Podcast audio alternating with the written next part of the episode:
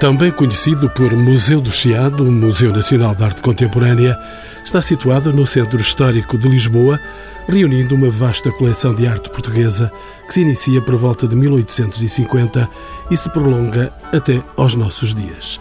O museu foi fundado por decreto da República em 1911 e a sua estrutura saiu da divisão do antigo Museu de Belas Artes, que há de propiciar também a criação do Museu Nacional de Arte Antiga, instalado no Palácio das Janelas Verdes. O Museu de Arte Contemporânea é então instalado no Convento de São Francisco de Lisboa, muito próximo da Academia de Belas Artes. O museu será ampliado em 1929 para ser objeto de profundas obras de remodelação no seu interior em 1945. Durante o incêndio do Chiado, em 1988, as obras de arte do museu foram ameaçadas e retiradas por medida cautelar. Teresa Patrício Gouveia, secretária de Estado da Cultura ao tempo, pensou em destino diferente para estas instalações de dimensões muito reduzidas. O governo francês apressa, entretanto, uma solução para este lugar oferecendo um projeto de renovação dos espaços da autoria do consagrado arquiteto Jean-Michel Villemotte, sob orientação da historiadora de arte Raquel Henriques da Silva. O museu foi reinaugurado em 12 de julho de 1994. O seu acervo muito diversificado oferece aos visitantes uma panorâmica de pintura, escultura e desenho das escolas romântica, naturalista, simbolista e modernista. São convidados deste programa José Luís Porfírio, crítico de arte, museólogo e antigo conservador do Museu Nacional de Arte Antiga.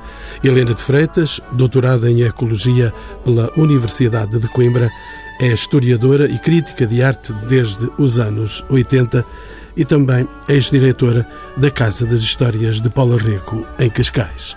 Paulo Henriques, mestre em História da Arte Contemporânea, foi diretor dos museus José Malhoa, Azulejo e Arte Antiga. Atualmente dirige um museu de arte contemporânea, a quem peço que me fale da exposição permanente aberta no seu museu. Desde quando, Paulo Henriques, é que o museu não tinha uma exposição permanente? Com a amplitude e com a continuidade da atual exposição, poderíamos dizer quase que desde 1994, quando foi reinaugurado o edifício do Museu Nacional de Arte Contemporânea e Museu do Chiado.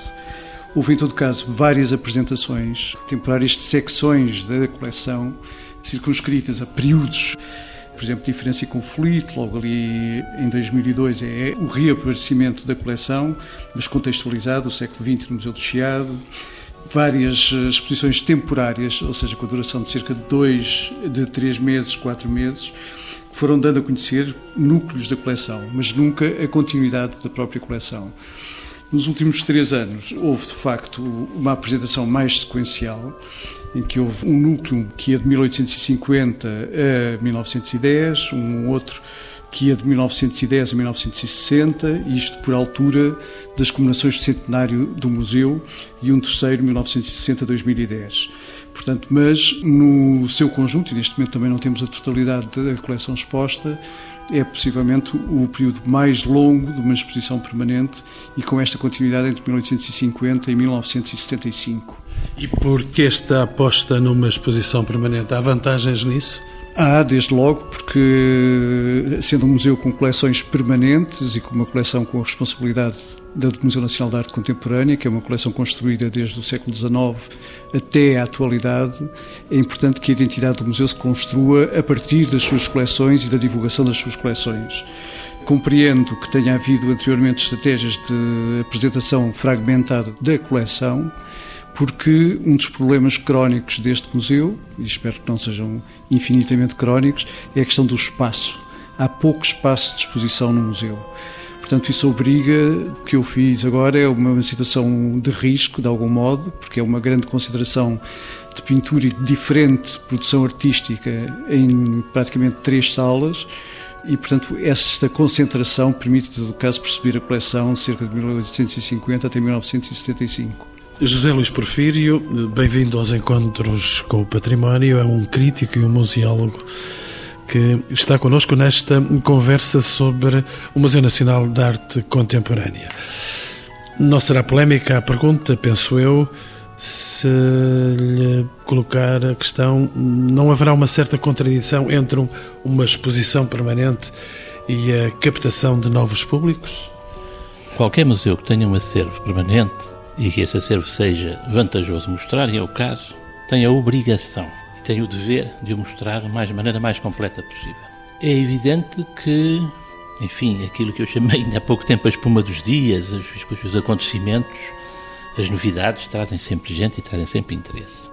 Mas há, há uma estrutura, há uma história para uma casa destas, há uma constituição de uma coleção e há, de facto, como repito, a obrigação de a mostrar de um modo mais ou menos sintético e aqui nunca deixará de ser sintético, desde que reabriu este museu, sempre o comparei com um lenço da Soar. Não é um lençol, nem é nem uma carpete, é um lenço da Soar, é muito pequenino e que torna dramático apresentar uma coleção permanente.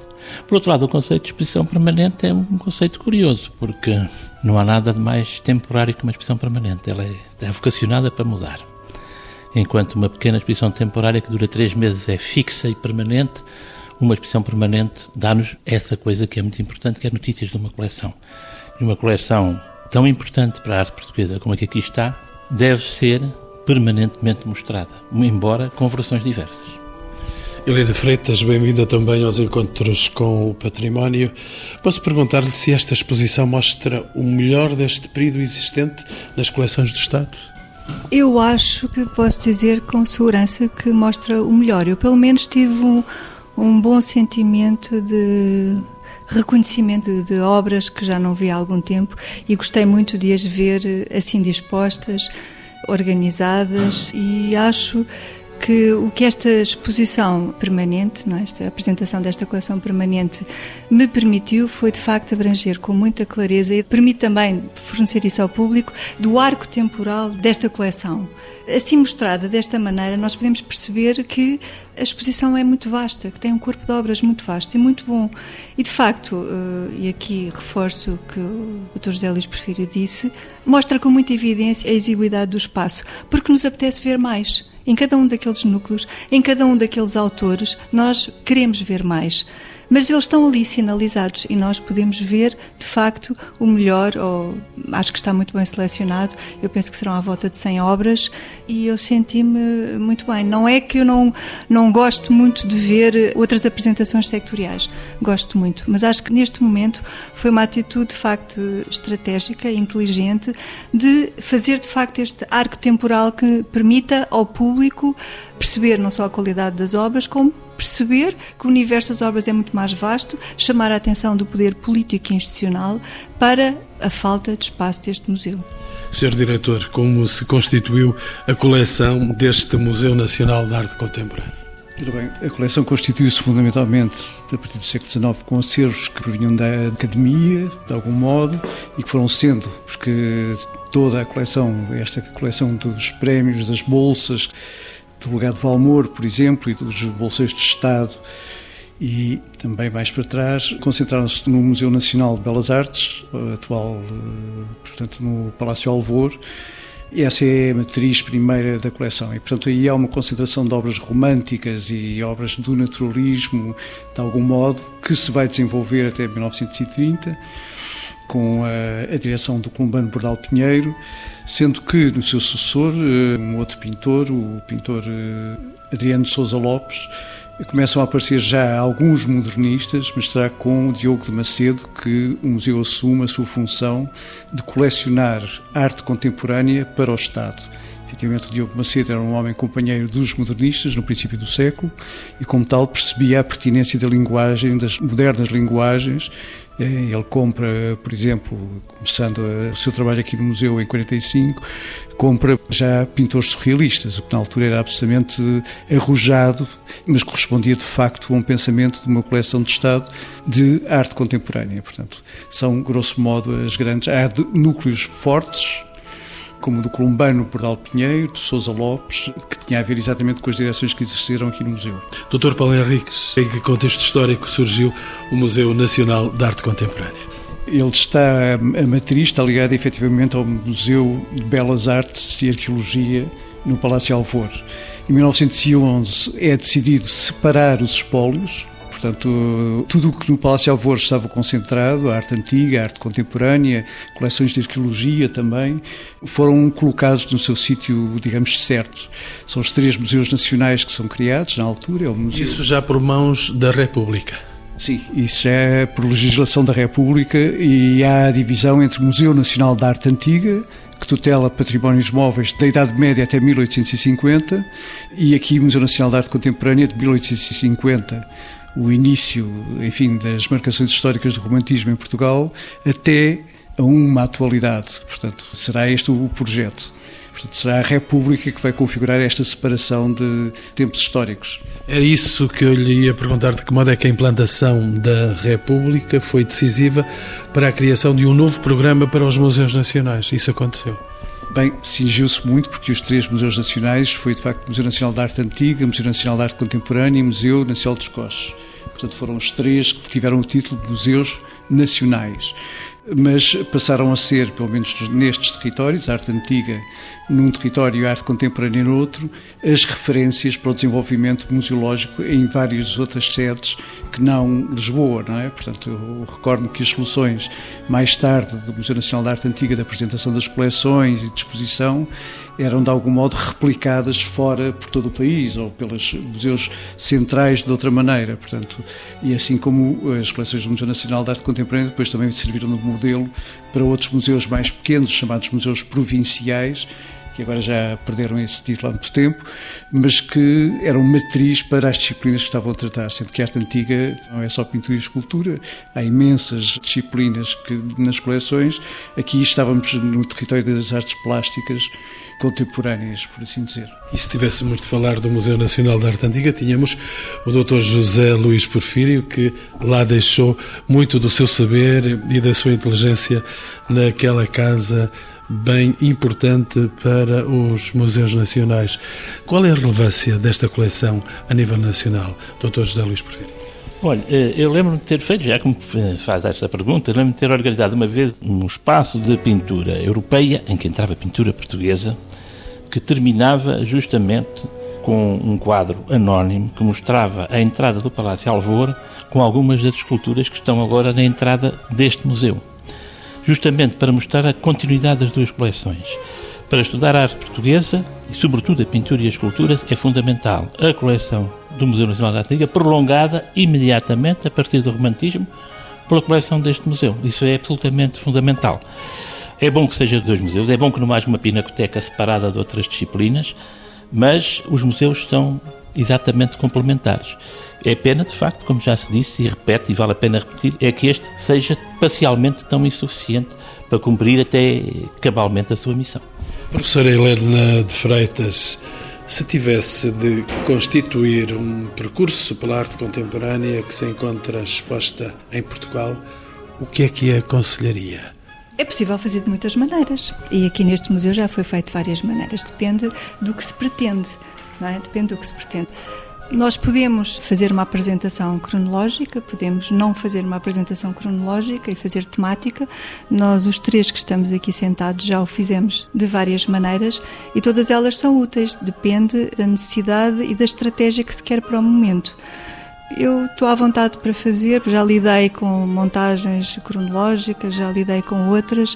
Gosto muitas vezes de baralhar os discursos, mas nesta altura, por exemplo, relativamente agora aqui ao caso da coleção do Museu do Chiado, do ponto de vista da pedagogia, às vezes é bom dar um chão, que é para, sobretudo, a parte dos estudantes e dos alunos, o público, que é muito diferenciado, poder baralhar e voltar a dar. Mas primeiro também é preciso voltar a mostrar as obras e voltar a mostrar os percursos e noutra fase podemos baralhar a seguir.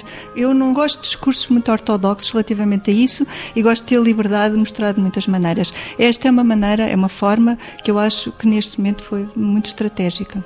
Nós vamos, dentro de alguns momentos, vamos viajar pelo interior deste museu, mas entretanto perguntava ao Dr. Hum, José Luís Porfírio se quisesse destacar alguns dos artistas aqui presentes, que nomes é que destacaria que lhe passem pela memória presente? Bom, muito imediatamente, em relação a esta exposição, claro está, há pequenos núcleos muito fortes. Logo, o núcleo columbano é muito forte. O núcleo surrealista, sem ter um nome individual, é um núcleo muito significativo. E, por exemplo, o começo do trajeto, que nós vamos fazer daqui a bocadinho, é todo ele marcado, não direi por nomes, é, obviamente por autorias, mas por peças que são ícones muito marcantes da nossa arte do século XIX. Vê-se logo o pequeno Dom Sebastião lá ao fundo, vê-se o Só Deus do Metrace mesmo à entrada, são peças especialmente únicas. Pois quando se passa para outro regime, por exemplo, o regime naturalista, pronto, eh, talvez eu aprecie menos e aprecio mesmo menos, mas há uma zona mais banal, por assim dizer, mas de pintores e de artistas eh, muito consistentes. O Adriano Sousa Lopes, outro antigo diretor, tem uma presença forte, não tanto em núcleo como em percurso, porque é um homem que tem registros ainda simbolistas, tem registros modernistas, e se tivesse aqui as gravuras dele, que são de outra guerra, e são mesmo da guerra, da Primeira Guerra, ainda outros registros haveria. Esses são óbvias chamadas a pessoas que estão intimamente ligadas à história do museu, não só como diretores, mas também como artistas, e de facto os dois, a nível pessoal, são os núcleos mais fortes. Mas às vezes basta uma presença individual, uma peça única para ser uma revelação. E já agora, referindo a uma exposição que se fez aqui há pouco tempo, há uma peça, por exemplo, do Jorge de Oliveira, no Núcleo Surrealista, que é um. Agora o Jorge de Oliveira já começa a ser um bocadinho mais conhecido, mas que é uma revelação, de facto. Para além destes nomes de artistas, Helena de Freitas, qual é o seu contributo para a arte contemporânea portuguesa? De alguns destes nomes que até agora acabam de ser citados. Bom, é o contributo da sucessão de artistas que o século XIX, XX e XXI nos deu, não é? Basicamente é isso, e portanto poder escolher e selecionar obras maiores destes artistas parece-me ser de facto muitíssimo importante. E podermos ter, portanto, neste caso foi uma opção do seu diretor, apresentá-los numa cronologia que eu penso que terá sido intencionalmente neutra, parece-me muitíssimo útil. Eu concordo com o José Luís, prefiro relativamente à evidência de núcleos mais fortes. Queria só acrescentar eh, um que eu apreciei bastante. Portanto, há ali uma vertente dos expressionismos que estão bastante bem representados. Uma das salas do modernismo está muito bem representada e gostei muito de ver as cabeças do Amadeu de Sousa Cardoso, que é uma parte do trabalho dele menos conhecida ou menos, menos entendida, que eu acho importante mostrar. Portanto, de facto, há ali momentos muito bons e de grande reconhecimento de obras e de autores que apetece, é isso, apetece ver mais, mas é importante que haja alguma estabilidade na nossa possibilidade de os ver e voltar a ver e, e olhar com mais atenção. Doutor José Luís Porfírio, Através desta exposição há uma compreensão de Portugal através de 125 anos da sua cultura artística. Também por esse motivo esta exposição se torna visita obrigatória. Sem dúvida nenhuma, por um lado, é uma exposição com um espírito de síntese absolutamente notável e por outro, poderemos talvez falar disso lá embaixo, tem um tratamento do espaço completamente inédito. O espaço é rasgado ao meio, de todas as salas. Em vez de termos um percurso de ida e volta tradicional, que é difícil de fazer, mas se pode fazer, porque a nossa posição no espaço é diferente quando vamos para trás ou quando vamos para diante, aqui não houve o risco, o risco de riscar ao meio as salas e nos obrigar a fazer um percurso, que pode ser sempre invertido em qualquer ponto. Dar-nos a liberdade, mas dar-nos uma sugestão. E, portanto, de repente temos mais espaço, apesar de tudo, dentro da falta dele. Isso é, de facto, algo do que de muito bom tem esta exposição, porque acaba por ser um manifesto sobre a falta de possibilidades e como isso pode, em determinadas circunstâncias, desde que não nos satisfazamos com elas completamente, ser criativo. E temos, de facto, 125 anos da produção artística portuguesa, bem documentados, não falta aqui Falta aqui tudo se quisermos ser muito exigentes, mas de facto não falta aqui nada para entendermos a evolução das artes. Não estão cá todos os nomes, mas estão nomes fundamentais e estão nomes que servem e que chegam para entendermos o que se passou na arte em Portugal entre 1850 e 1975. Paulo Henriques, qual a atual estratégia expositiva do Museu Nacional de Arte Contemporânea para as obras contemporâneas mais recentes? Algum tratado especial? Quando se pauta a expressão entre 1850 e 1975, isso é um critério muito simples, o romantismo, como situação inicial de alguma modernidade, e depois 1975 é um período politicamente significativo para nós, mas simultaneamente o da mudança dos suportes da expressão artística, portanto começa a haver a, a perda da escultura como autonomia e da pintura como suporte convencional da tela, do quadro na parede, para irmos para outras experiências, outros média. Portanto, é uma data que é confortável exatamente para pautar esta diferença dos suportes da expressão artística.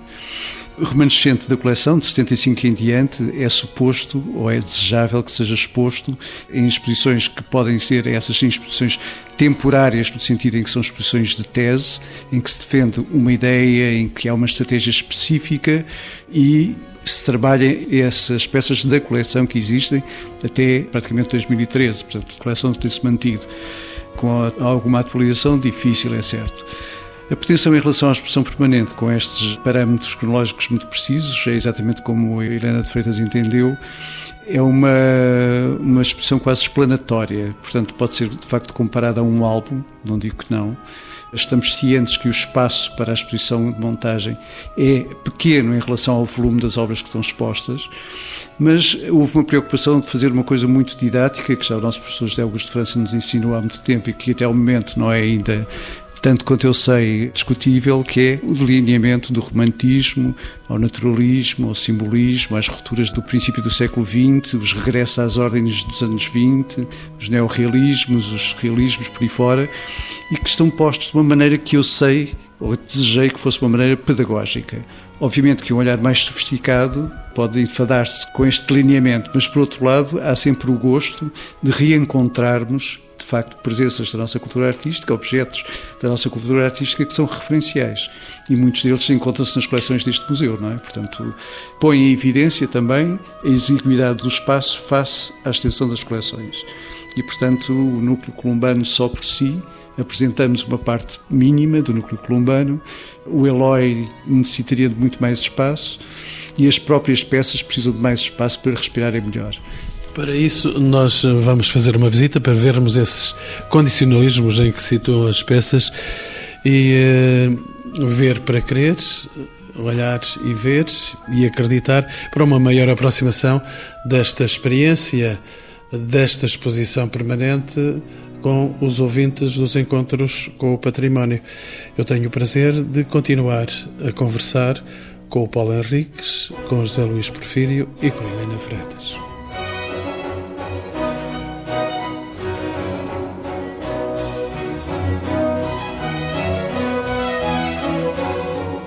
Deixamos o gabinete do diretor deste museu e percorremos os espaços. O seu diretor, o que é que nos pode mostrar?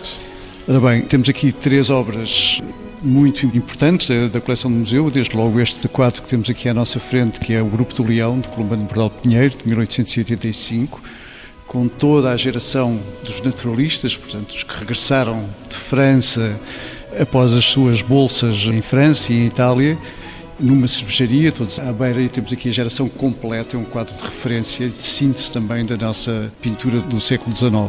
No outro lado temos o Humor e Psique. Que podemos Salgar. ver mais de perto? Podemos ver mais de perto, que é uma, uma cena mítica que vai buscar o tema à mitologia clássica, mas que é tratado desde logo com um preciosismo académico de finais do século XIX e com uma representação dos corpos completamente fria, portanto académica, dentro de um um registro de uma retórica de gestos e de, de atributos, portanto, de uma peça de 1898, portanto, já de uma segunda geração dos naturalistas, e em confronto ou em contraste, exatamente, uma peça do Pedro Cabrita Reis, exatamente duas pinturas, são de pinturas convencionais no seu suporte, o modo de representar o espaço.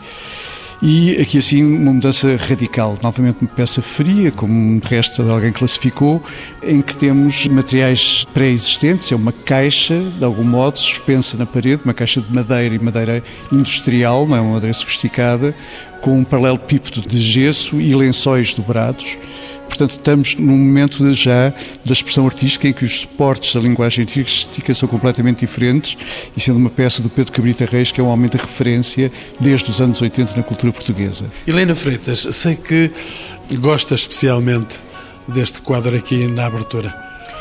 Gosto, gosto muito e sempre fui fascinada desde os meus tempos de estudante por esta pintura. E gosto muito de a ver colocada aqui, abrir um percurso, a dividir eh, as duas partes desta sala e gosto porque é o romantismo possível pictórico do tempo, não é? Portanto, do Metras. Do, do sim. É uma pintura que eu acho muito bonita, com esta diagonal, com esta exaltação do branco sobre as águas, e é a representação da angústia e do sofrimento e do desespero naquilo que picturalmente era possível fazer representar em Portugal, enfim, com o ofício e com o saber que os nossos artistas tinham. E é uma pintura que a mim me comove particularmente e acho que é um é um bom ponto de partida para o desenvolvimento desta apresentação. José Luís Porfírio, há aqui lugares onde pararia infinitamente? Eu paro em muitos lugares, quer dizer, isso aí a dificuldade está, está na escolha, mas eu acho que temos aqui uma peça que acaba por ser, de algum modo, uma matriz imaginária para outro menino, que é este Dom Sebastião. Este Dom Sebastião, embobado a ler, pequenino Dom Sebastião, menino Dom Sebastião, que é uma escultura do Simões de Almeida, e é de 77, 1877, e eu ligo sempre este Dom Sebastião ao Dom Sebastião do Cotileiro de Lagos, que também é um menino, é um menino grande, porque em ambos temos a mesma, a mesma debilidade, a mesma sensação. Aqui é, é o, o, jovem literato que, estuda, em Lagos temos um casco aos pés do, do. mas é uma cara de menino e há, está lá traçado um destino um destino fatal, que não é só das artes, mas é sobretudo um destino fatal de Portugal. Enfim, no, no fim da Segunda Dinastia e antes da ocupação espanhola, quem sabe, se não tão próximo, de, muito mais próximo de nós do que possamos supor, porque a atualidade também é um bocadinho trágica neste momento. Estamos a 200 anos dessa onda trágica que pode passar pelos nossos dias. E lá atrás, há 200 anos, havia mais pintura, mais escultura. E aqui a outras obras, mas lá mais para diante, se não se importa, já agora, para sairmos deste registro, que é um registro respeitável, mas há aqui coisas. Parece que até agora está mais só a falar de escultura, não é? Ah, mas há aqui uma peça extraordinária. O Urbano tem uma zona forte, mas há um quadro aqui muito interessante, que é o, o quadro o retrato de Dom José Pessanha, que era um intelectual e um colecionador, vê-se peças de coleção, vê-se o Dom José e vê-se o autorretrato do Columbano ao espelho. É sempre um, um, efeito que muitos pintores gostam. O espelho é um, quase um topo de certa pintura, vem desde o século XVI, em que serve muitas vezes para o pintor entrar na sua pintura e assinar, assinar a sua presença no quadro, dar uma certa totalidade ao espaço. Isso é algo que em tempos mais recentes a Helena Almeida soube fazer como ninguém noutros suportes, já noutras invenções. E é, é, talvez o quadro, não é o quadro mais pequenino, que está ali um mais pequeno ainda.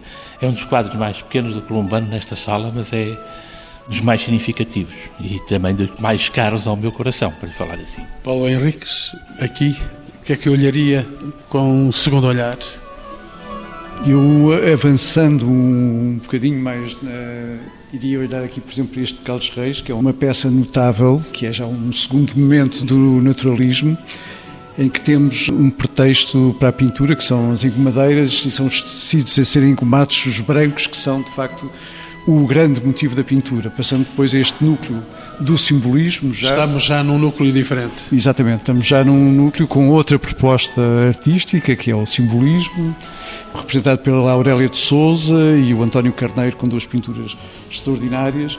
E fazemos uma marcação, apesar de ser já a pintura da década de 10, de 1910, estamos já com outra marcação que pronuncia de algum modo já o século XX, que é os núcleos que estão dispostos a seguir. Helena Freitas, aqui, imagens do século XX. Pois, nestas, eu acho que está bastante bem representado aqui e gosto muito do Cristiano Cruz, que é um autor eh, fundamental que desenvolve e que potencia as possibilidades do expressionismo em Portugal, daquilo que é reconhecido como expressionismo, e muito bem articulado aqui com o Cristiano, estas três cabeças do Amadeu de Sousa Cardoso, foram, penso eu, que das primeiras aquisições do Amadeu aqui para este museu.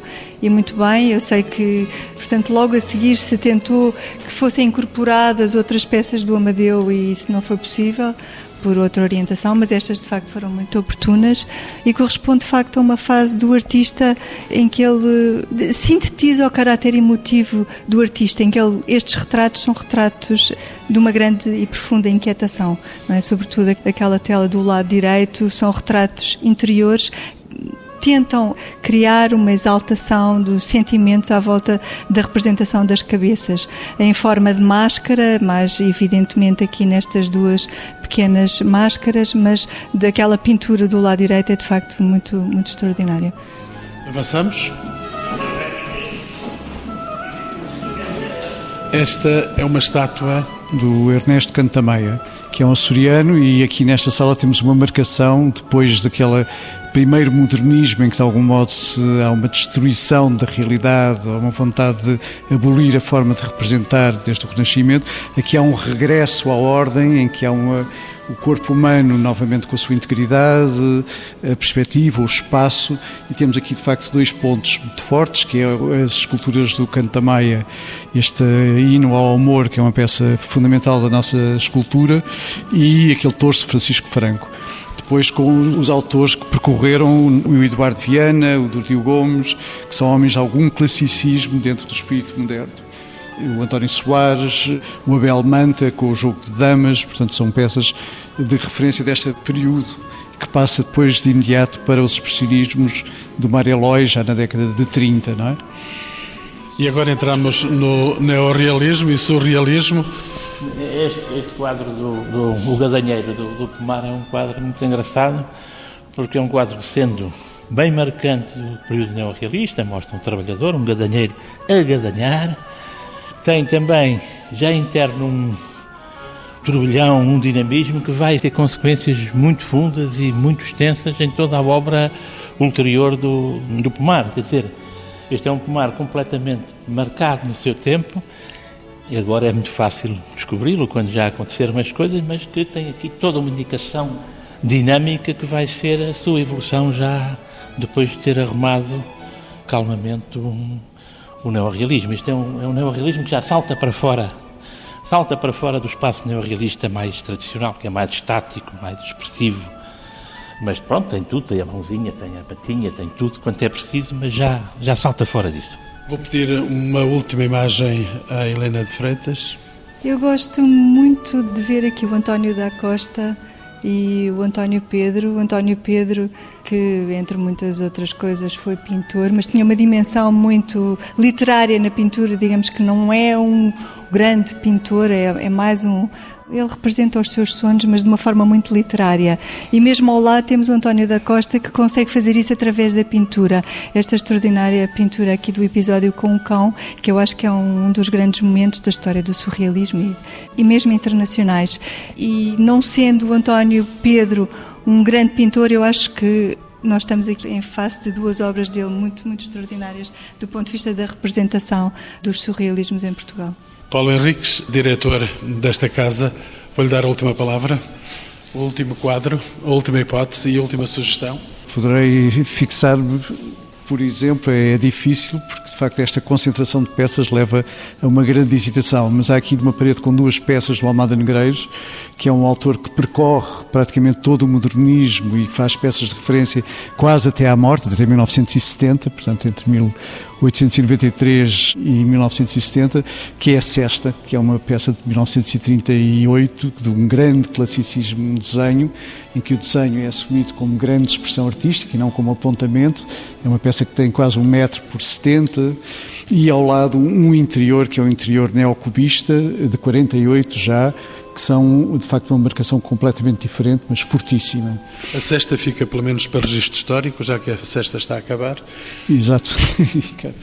E o percurso agora desenvolve-se até final da exposição, até peças de 1970, 75 praticamente, fazendo um percurso pela nova figuração, onde temos uma importantíssima pintura da Paula Rego, por exemplo, de Joaquim Rodrigo, mais adiante da Lourdes Castro. Eh, há uma evolução e acabando com o Fernando Calhau, que é uma situação de minimalismo na pintura, ou seja, os mínimos elementos com que se pode fazer uma pintura e que é a conclusão desta exposição, desta montagem permanente da coleção do Museu Nacional de Arte Contemporânea em Lisboa. Deixamos estas sugestões para os visitantes deste museu que queiram vir ver. Não mostramos tudo, deixamos a oportunidade de as pessoas, cara a cara com as obras, com esta arte aqui expressa, possam ter esse momento de história pessoal com a pintura portuguesa. Muito obrigado. Muito obrigado.